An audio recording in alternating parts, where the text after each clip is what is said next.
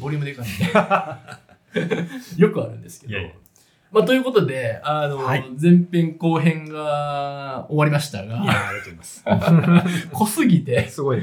あの、いい濃すぎて濃すぎてなので、総集編というか、はい。ここはちょっとこうフリートーク的な感じになるんですけども、進めていければなと思っております。はいよろしくお願いします。お願いします。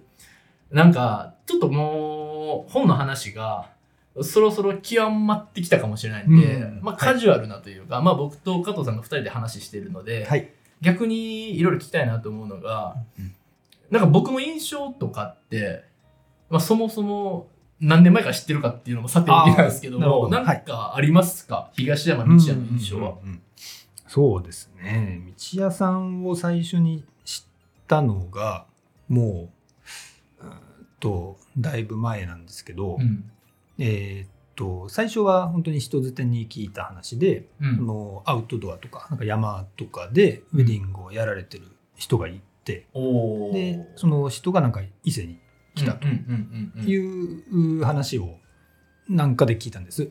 で、で、まあ、大学の途中で多分フォークフォークができたんえかな？ー、そうなんや。違うかな？2017年にフォークあ全然違いますね。すいません。ウェザイン自体が10年前ですか、うんうん、ああ、そうかそうか。だから多分こっちでやられてたんでしたっけ？うん。え、ちょっと待って、そもそも10年前って加藤さん何歳ですか ?10 年前は21ですね。ってことは僕ウェザインオープンしてる時大学生やったんですか、そうですね。何してるんですか？マジっすか？え？僕25歳で、まあ、ウェディングのプロデュース始めようって言ってウェザインオープンしたんですけど、僕さ今年36になるんでうん、31?5 31ですね。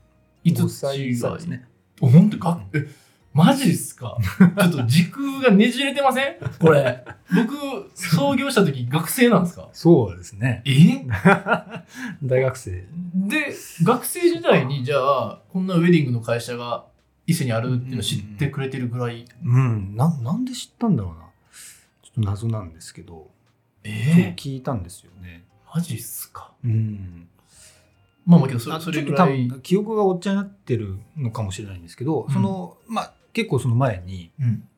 話は聞いていてうん。で多分、えっとフォークができた5年前うん。に、うん。えー、と伊勢にもできたよっていうことを聞いたのかな。多分そういう流れだと思うんですけど、うんうんうん。まあ、でちょうどその5年前ぐらいだと私はまだ東京に行ったので、うんうんうん。えっと、今の散策者のうん。方を、うん。えっとあ今の散策者のリニューアル前ですね。土日だけやってたうんうんうん時にもまあちょっとなかなかフォークの方には来れなかったんですけど、うん。えっと、そうなんかやってるっていう。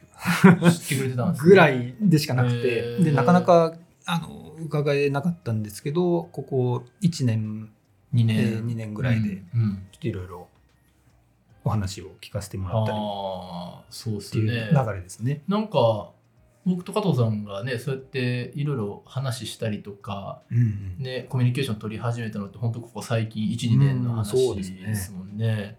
けど工学館大学生の学生時代に僕は創業していて遡るとで当時岡野さんのゼミだったんですよね。うん、そうなんです。なんというご縁が すごい話ですよね。ね、いろんなご縁がありますよ。でフォークフォークが2017年にできた時は、バリバリだから東京でなんかもう忙しいことしてたっていう感じですよね、うんそのそうですね HNV での、はいはいなんかうんその立ち上げやってて、そうですね、もう立ち上がって、えっ、と、多分2年ぐらいなんですけあど、ーだけどまあそ、その頃が一番忙しかった。過酷やったってことですよね。あの、もう忙しかったです。まあでも、その中で個人的に、その散策者、うん。うん、まあやっぱ自分でもうん。やりたいことやりたいなと思って、うん。散策者のその前進みたいなことはやってたっていう感じですね。そうだからなんかうん加藤さんにとっての僕ってそのウェディングのプロデュースをやってる時のことも若干情報として昔に入っていて、うんうんでフォークフォークができたことも知ってくれててでなおかつ最近そのうちの店のコンセプトとか僕の考え方とかもまあなんか知っていただいているところもあると思うんですけど、はい。そもそもそれを踏まえた上で、うん総評するとこいつ何者やねんっていうところは、うんうんうんなんかどんな印象がありますか？うん、まさに何者なんでしょうっていう。そもそも そそんな感じなんですけど。なんかそこを、うんあ、の、加藤的文学で突き詰めていくと、なんかどういう感じに見えるんですか？そうですね。そう、そうなんで、あの、知ったのが、うーんと、やっぱりそのウェディングのうん。人っていう印象もあったし、まあ、この、ここがウェディング、えー式場だよっていうこともあるので、まあ、その、いわゆる、えーウェディングプランナーですか、うん、プロデューサー、プロデューサーみたいなうん。印象だったんですけど、うん。でもその、いろいろやられてることとか、うん。まあ、このフォークの周りの人たちうん。えーとちょっとお付き合いが増えていってうん。あのお話を伺ううちになんかいやでもそれ全然それだけじゃないというか、うん。うん、他にもその、まあ、もちろん事業であるないは別としてあのなんだろうな。こんなんどういうことを考えてる人なんだろうっていうのがすごく興味あったんです。うん。でうーんとそうですね。だから謎の人なんですけど、うんあの、すごい興味がそそられるっていう感じですね。えー魅惑的なんです魅ね。惑的ですね。なんか答え出てますか？この人こんな人やっていうのって。いや答えというか、ここういう人なんちゃうかな？みたいな、うんうんうんまあそう、印象というか。うん、なんで仕事で言うと、うんまあそのフォークの大将とか社,、長とかっていう形なんですけど、やっぱりそのうーんそれこそそうですよね。あのワンピースのルフィじゃないですけど。あのな何だろうな。肩書きとは別でやっぱぱりその生き様というか、うん。うんっていうところの、うん、興味が尽きないですよね。生き様がむき出しになっちゃってる人って感じですか？そこも面白いですけどね。さらけ出しすぎなんですかね。そうか。そうそう、なんか結構僕、そういう意味で言うと、フォークフォークができてから、この5、6年で、割とこう自分の本性があらわになったというか、うんあの、今までウェディングの人っていうところが、切り口としては入りやすいじゃないですか。はいはい。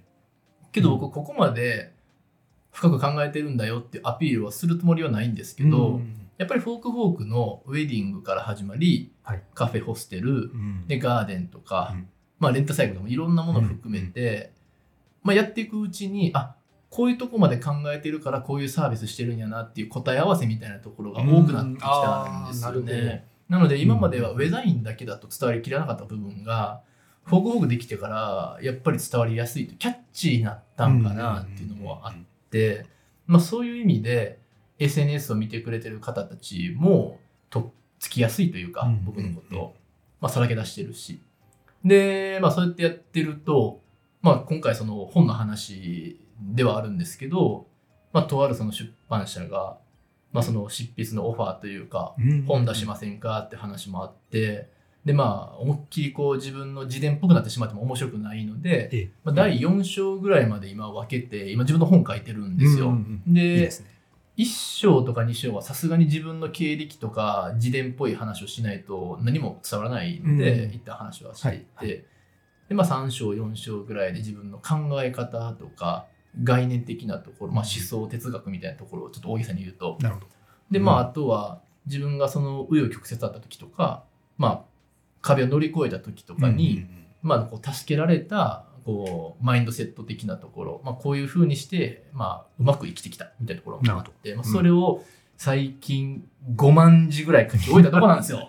いやーすごいですね。本当に5万字、だって140、50ページぐらいとは言われてるんですけど、ようやくし、これ初稿って言うんですかね、今の段階。ああそうそうですね。初初稿になるですかねと思います。でこれから編集者さんそうですにね。見てもらってっていう見てもらっことですよて、ね。で、多分めちゃくちゃ赤ペンが入って、直しまくるっていうところだと思うんですけど、なんかそれこそ、なんか僕も多分来年中には出るんかなと思うんですけど、うんまだそれこそ編集中、執筆活動中とは思うんですけど、なんかそこに対して、なんかアドバイスとか、なんか僕が本を作るってことに対して期待することとかこんなん入れてほしいなみたいな、なんかあれば、なるほど。今なら間に合うっていう感じですけど、なんかありますか？そうですね。こういうとこ興味があるみたいな。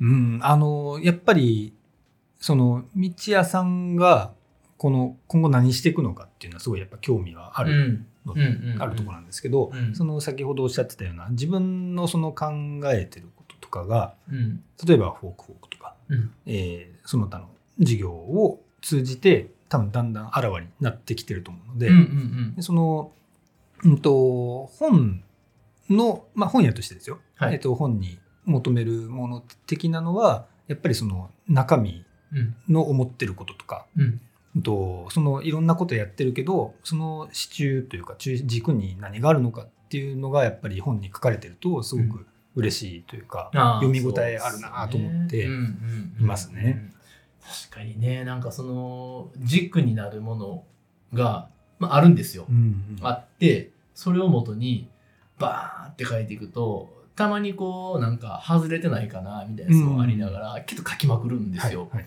だから一応5万字書き終えたものの多分その脱線しそうな部分も含めると6万7万書いてるはずなんですよ。なるほど。だから自分の中で伝えたいんやけどちょっと今回のテーマではないなみたいなものうんはそぎ落とされてるというか伝えきれていないんですけど、はい。は逆になんかそのボツになった方も僕全然伝えれるなっていうか伝えたいなっていうのもあって、なんかそれも含めて凝縮されてるものを作ろうとは思っていると、うん。さっきの4章かなっていう感じになるんですけど、うん最近のなんか本ってどういう本がこう需要があるとかってありますか、なんかそういうプロセス語ってる方が共感生まれやすいとかうんうんなんていうんですかね？その人の顔が見える方がいいとか、うん。うんそうですね。まあ、いいわゆるそのビジネス書みたいなうん。ものだと、うん、やっぱり事例もそうなんですけど、その背景にあるそうですよね。その人の思想や考え方っていうものにすごく興味を惹かれる読者の方も多いと思うので、うん。うん。そうまあ、だしその、うん、と前編や後編でお伝えしてきたようなその本の本質的なところから言っても、うん、やっぱりそっちなのかなうん。と思いますよね、その著者の頭の中。ああそうかそうかみたいな。頭の中、うん。確かにそうですよねなんか僕の書いてる本ってええ。ジャンル何なんですかね？なんかビジネス書なのか、うんうんなんか多分若い方たちにとってはひょっとすると自己啓発的なところもあるかもしれなかったりなるほどとかうん。何なんかなっていうのは。あでもそのそういうジャンまあジャンルレスっていうかうん、そういう本が増えてきてるような気はしますああ本ね。当ですか、うん、いわゆるその従来のうん。その書店のジャンル分けうん。とかうんとこ、まあ、書店からするとですね例えばそのビジネスっていう棚があって、うん。まあ、自己啓発っていう棚がこう分かれていたとして、うんであとうーんとまあいいろいろああると思うんですけど、うんうん。えーと例えばじゃあその料理人が出した本が、うん。まあ料理のビジネスの本だけど、まあ、料理だから食だから食の方コーナーレシピ本でもないけどまあまあレシピ本じゃないけど食のコーナー。にもあるみたいな、うん。まあ、置置き方をすると思うんですけど、うん。うんとまあ、そういう意味でうん。そのジャンルの横断というか、うん、このこそうですね。その本のうん伝えたいことがうん。うーんどっちなんですかね？そのビジネスまあなんなんだろうなあけどねそれで言うと伝えたいことは。ビジネス的なことを伝えたいのかそれともその生き方というか自己啓発的な？意味でも、生き方こういうふうに生きてきたよっていううん。ことなのどか、っちかというとそっちなんですよね。生きがいですね。うん。生きがいの感じ方とか割とそういう心のあの散策者さんでいう心のジャンルというか、はい。まあ旅ではないんで、まあ、そういう感じですかね、うん。なのでそれはまあ自己啓発って言葉あんま好きじゃないんですけど、まあ、誰かの何かになればいいなと思いながら、とにかく生き急げよっていうのを伝える。なるほど。ですね。はい。だから、うん。自分みたいなあの人を増やしたいとは思わないですし、で逆に僕が結構念頭に置いているのは僕成功者じゃないので、はい。あの成功者が語るみたいないやいやほんほんまにほんまなんですよ。だからなんか成功体験を語るっていう本はあんまりうん。僕自身も好きじゃないし、うん。なんかあんまりそこって共感を生み出しにくいので、はいはい。今現在進行形で僕もめちゃくちゃ生き急いで、うん。めっちゃ頑張ってるんで、はいみんなもどうですか？みたいなうん。目線が一緒の本にしたいなとは思う。一緒に走りたいっていう本当そうですね。ね。並走したいし、なん。なら読んでくれて、共感してくれた時に会いに来て、で、うん。あの、まあ本当コラボラティブっていう言葉があるぐらい共同したいなっていうぐらいなんですよ。まあなるほど。仲間集めたいとも思ってはいないんですけど、そういう流れが起きてもうん。いいような内容にしたいなと思うんで、なんかこう上下関係があって、成功者がこれからの若い子に語るみたいな本ではなく、マジで今めっちゃ頑張ってるんで、うん一緒ぐらいめっちゃ頑張りませんか？みたいな、生き急ごうよ。みたいな本なんですよ。本当にそれルフィ的ですよね。そうなんですかね。わかんないですけど。いや、僕ね、ワンピースの話をすると、マジでどこで止まってる？え、全部読んでますか？あ、一応ほんまっすか？読んでますけど。こやろあの、サンジの師匠いるじゃないですか。い。はい足なくなった人。うんあれぐらい、あの、あミホーク。めっちゃ強いやつ、はい。剣士が出てきて、うんうんうんほんで、じゃあめっちゃ最初の方ですね。そう、その後ですよ、なんかナンバーなんとか、あの、ろうそくの人とかで、はいはいはい。バロックワークスがバロックワークスなんですか？出てくるんですけど。あ、その秘密結社みたいなやつですか？そうです。そうですそこまでそこまで。はじゃあ結構初期ですね。だから、そうあそこまでだと確かにルフィって言われてよほく全くピンとこないですよ。全くピンとこないと思うんですけど。手伸びるやんぐらいなんですよ。うん。あと、あの、太陽っぽくて、なんか晴れ男感あるみたいな、ハッピー野郎みたいな感じまでなんですよ、僕は。あのなるほど。それって、今のワンピース100%で言うと、何パーぐらい。までの、あれですか ?10% ぐらい。ですか全然。まあ今100何巻出てるから、本当に10%ぐらいですね。マジですか？じゃあもうそこまでなんですよ。だから、うんうんルフィに例えやっといてください。わかりました。全然わかんない。まあその、あれなんですよ。その要は旗を掲げてうんることで、それにみんながついてくるというか、うんうんっていう意味でですね。確かにね。あけど、あの、まあ、僕の話であれなんですけど、僕そのビジネスコーチングもしていて、ええまあ、いろんな人のその、まあ、悩みとか事業戦略的なところうんうんも、うん。まあ、ささやかながらサポートしてるんですけど、確かにめちゃくちゃ船に例えること多いんですよ。おー。後悔とか。うんうんサーフィンもされてますからね。サーフィンもしてますしね、海が好きなんですかね、うん。海へ帰りたいかもしれないです。けど。なんか、つまり、結構仕事においても、何かのこうプロジェクトにおいても、ゴール設定結構大事で、まずどの島を目指すんですかっていう話をして、うんはい。あ、あの無人島かなとか、あの離島かなみたいな設定ができた時に、バックキャスティング的に、じゃああの島に向かっていくためにどんなデカさの船が必要なんですかと。でそれそれがまあ事業規模の話なんですよね。まあ、個人事業で一人で全然行ける話なのか、何人かチームを組んででっかい船乗って役割分担もした上で目指す先の島なのか全然違うんですけど、そういう意味ではそのあなたの事業っていうのはビジョンがどこにあってうん。どこまで考えていて、うん正直誰と一緒にどんな船に乗るんですかみたいな話をするんですけど、うん。これルフィですかねこれは。そうですね。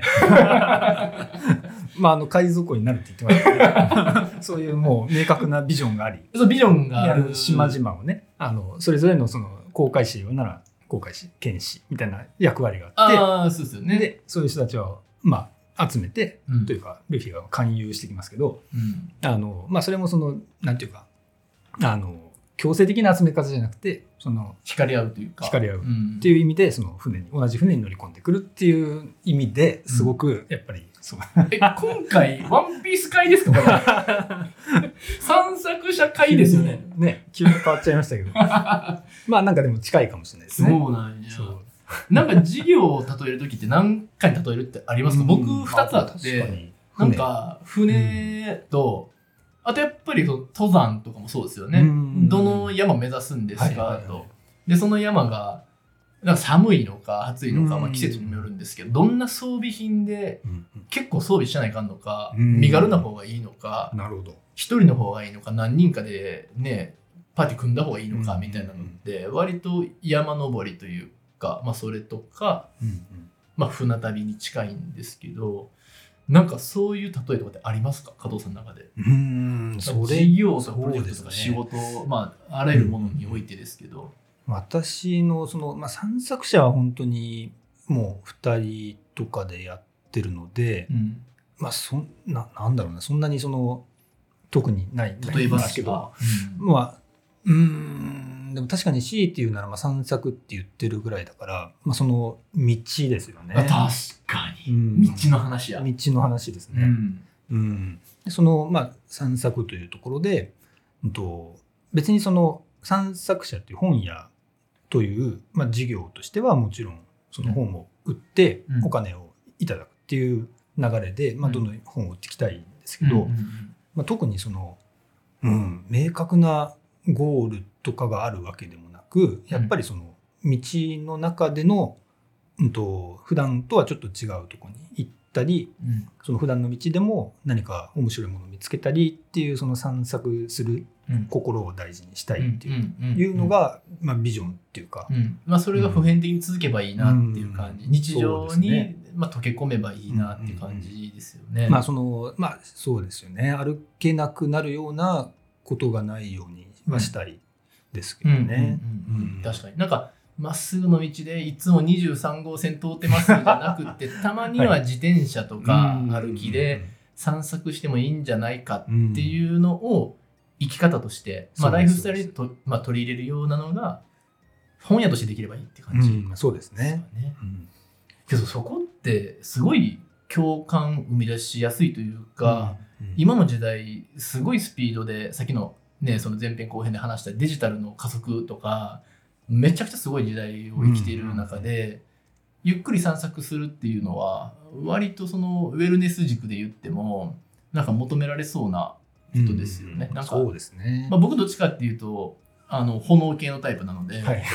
ちゃんとこう、あの島やって言って行っちゃうタイプなんですけど、そうではなくても、生き方として豊かな方法はあるっていうのが、散策してもいいんだよって、こうなんか肯定してくれるような、うんなんか優しい場所っていう意味では、確かに散策者さんは行きますわ、みんな。来てください。うんなんかそれも、まあ、伊勢っていう、うんうん。まあその小さな町の中で言うと、こう焚きつけて欲しかったら僕のとこ来たらいいし、ああ、はいそう、はいけど散策したりとかちょっとこう、緩やかな生活を送りたいっていう雰囲気、気持ちの時には本屋さん行ってもいいし、うん。みたいなのも役割としてはそれぞれあって、うん。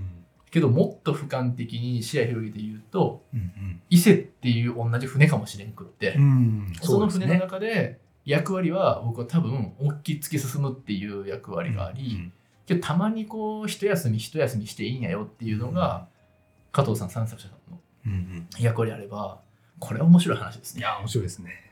ちょっと違う場所で同じ船だけどその中でまた別の役割でうん、動いてるっていう感じですすね。ね。うん。だからこの間のあのイベントがめちゃくちゃ良かったかもしれないですよね。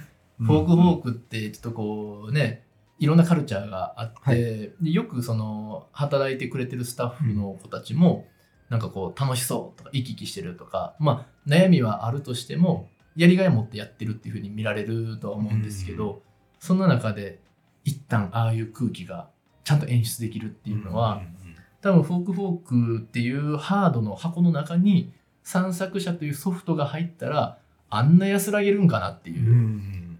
あの掛け合わせはマジで年にシーズンに1回やった方がいいんですよいや春やったい夏秋冬で。そうまたちょっと企画をねねえ。実は練ってますのですお楽しみにお待ちください。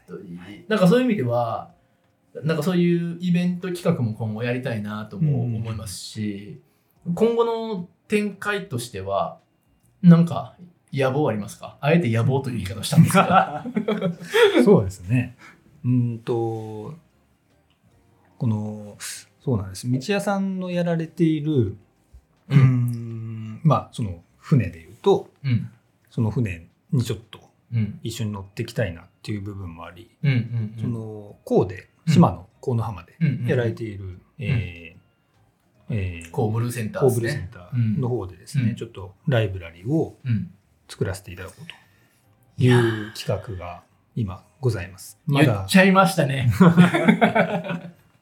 まだちょっとね。いいんですけどね。あのもうふわっとした話なんですけど。いや全然全然もう僕の中ではバチン見えてますいやよかったです。そう。来年オープンなんですよね。そうですね。来年の4月にはオープンしたいなと思うんですけど、ちょっとその話僕がはい。簡単に説明すると、はい。お願いコーブルーセンターっていうのは、まあ、目の前が海なので、まあ、海っていう、まあ、地球環境から、うんうん。まあ、いろいろな地域の課題とか地球規模の課題を考えようっていうコンセプトで、うん。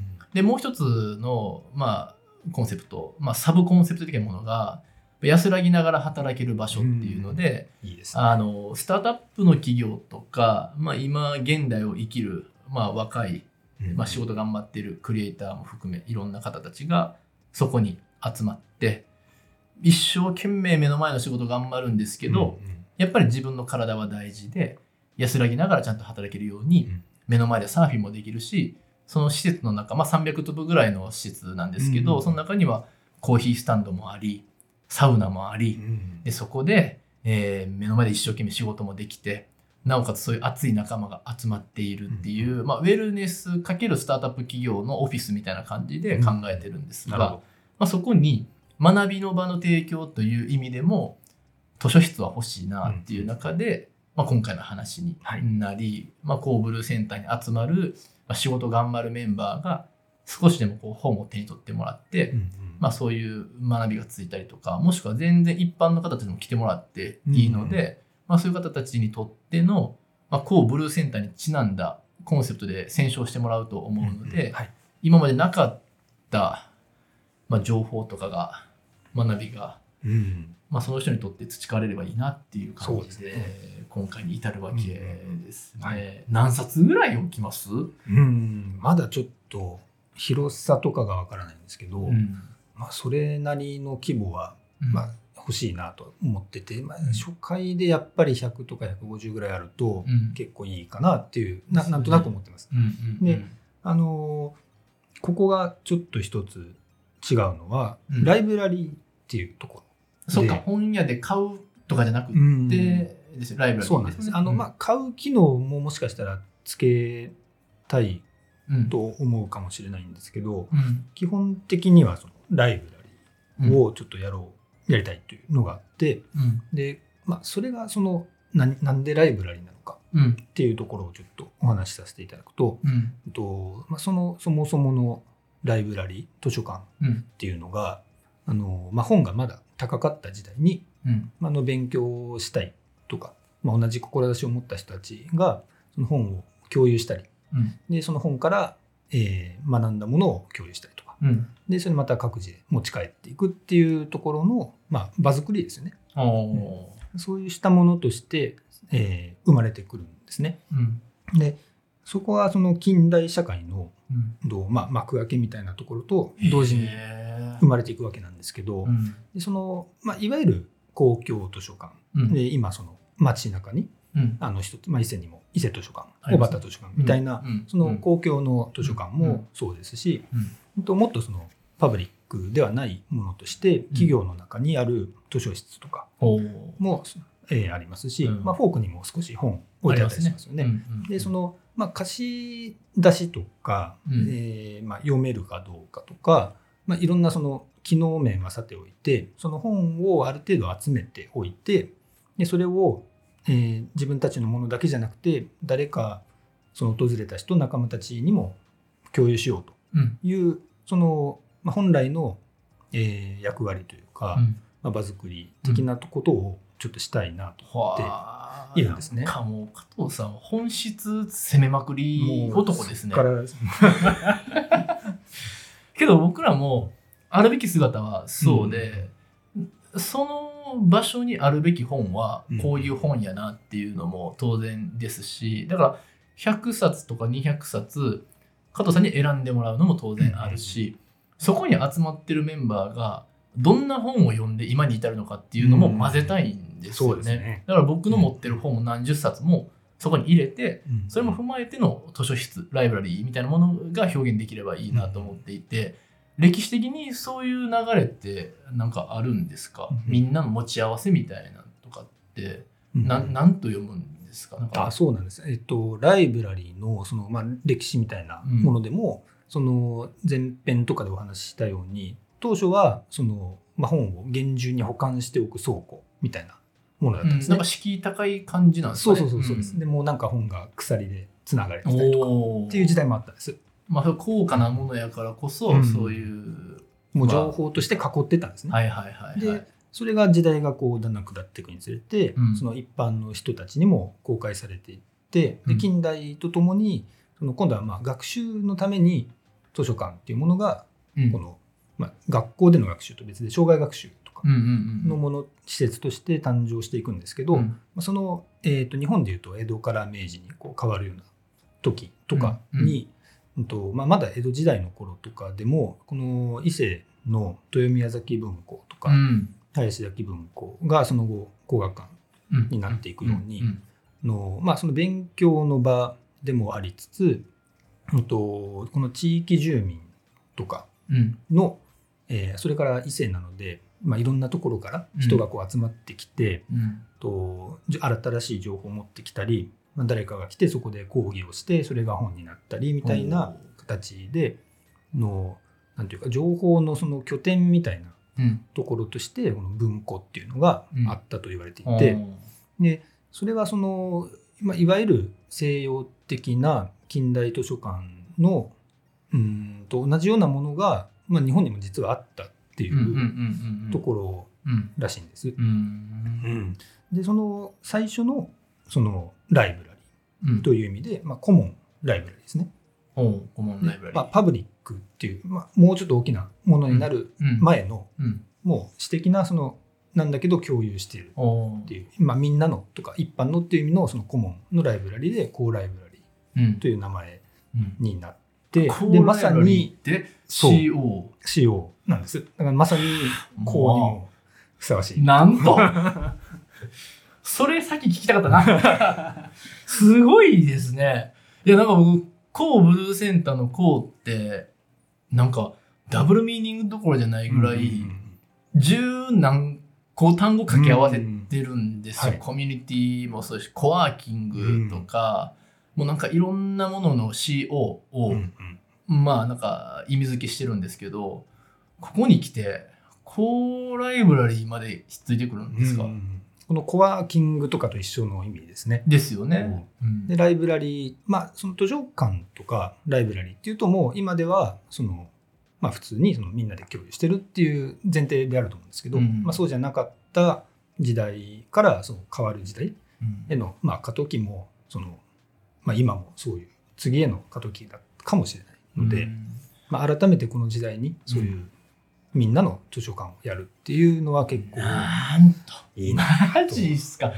えなんかこうまだねあの正式リリースではないですけど、はいはい。まあ、こういうこと考えてますぐらいなんですけど、確実にそれはもうやるとは思うんですよ。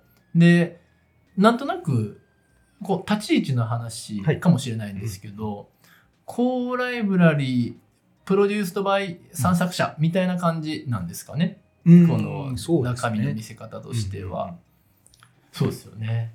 それがいいと思いますよね。だから、その加藤さんから見たこうにこんなんあった方がいいなとか、なんか加藤さんからには僕としてこんなん好きそうとかあってもいいし、そこに集まる人の想像してもらいながら選書をするそうですね。っ。ていう感うんじですよ、ちょっとそのお話を聞きに行こうと思っていて、うん。そのオープンまでに向けて、うんうんと道屋さんはもちろんあの校に関わる人たちにちょっとお話を伺ってうん。でそこからやっぱり選書をしていった方が、皆さんのためにもなるしこちらもすごい選書しやすいですし。ね。でまたその校に新しく来る人、うん。興味持ってどんな場所なんだろうと思って来た人にとってその図書室の存在が、まあ、いろんなコンパスみたいなものになっていくといいなっていうふうに思います。何？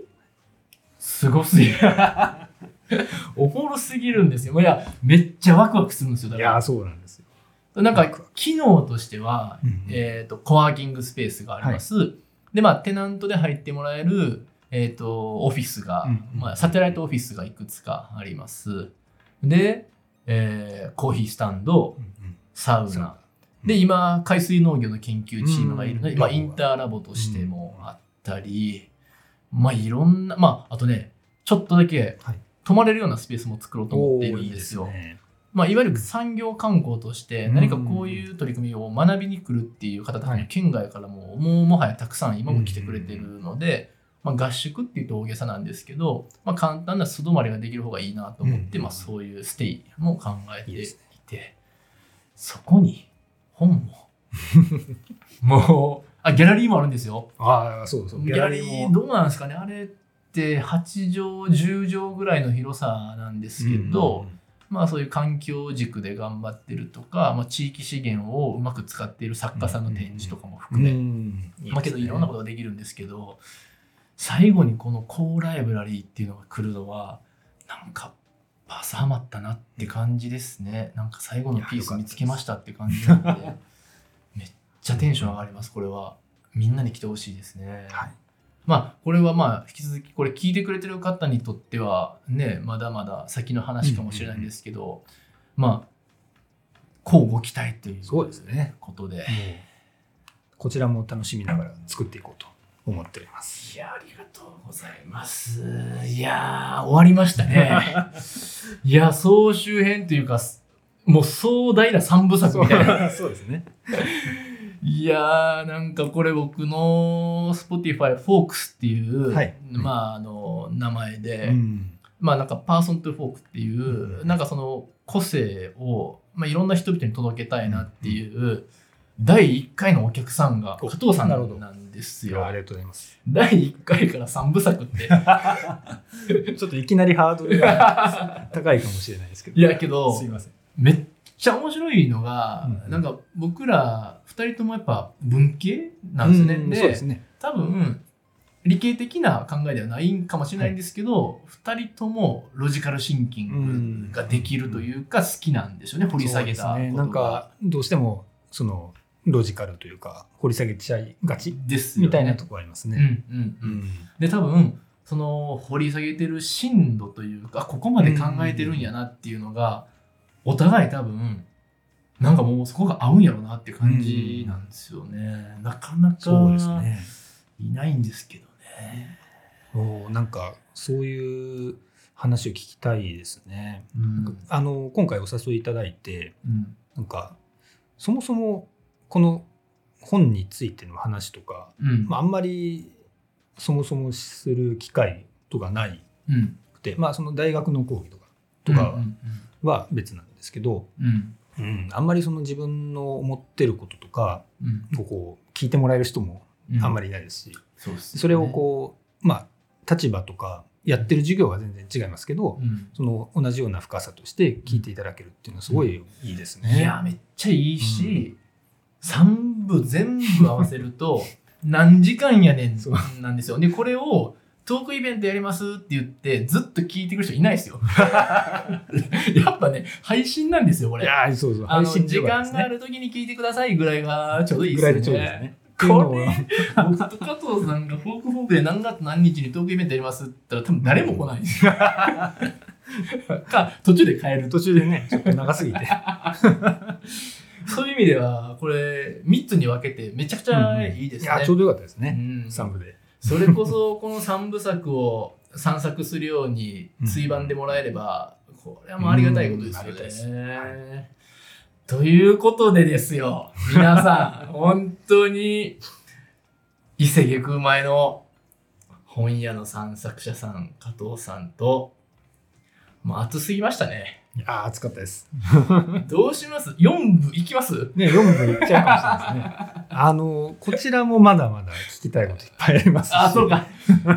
じゃあ、もう、ねあ別の機会のに、加藤さんの番組に僕が行くか、もしくは、次は、あの、本当うんに、僕を掘り下げていただく時間をいやいいですね。もしいただけるなら僕は何でも喋りますんで、ぜひぜひお願いします。ちょっと間を空けて、またやりましょう。はいまたやります。ありがとうございました。ありがとうございます